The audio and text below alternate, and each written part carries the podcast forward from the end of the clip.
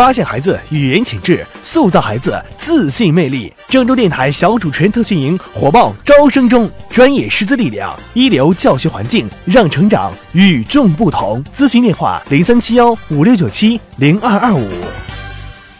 三月十七日，市场监管总局副局长、党组成员、国家标准化管理委员会主任田世宏召集相关司局会议，针对中央电视台“三幺五”晚会曝光的产品质量安全问题举一反三，研究长效监管措施。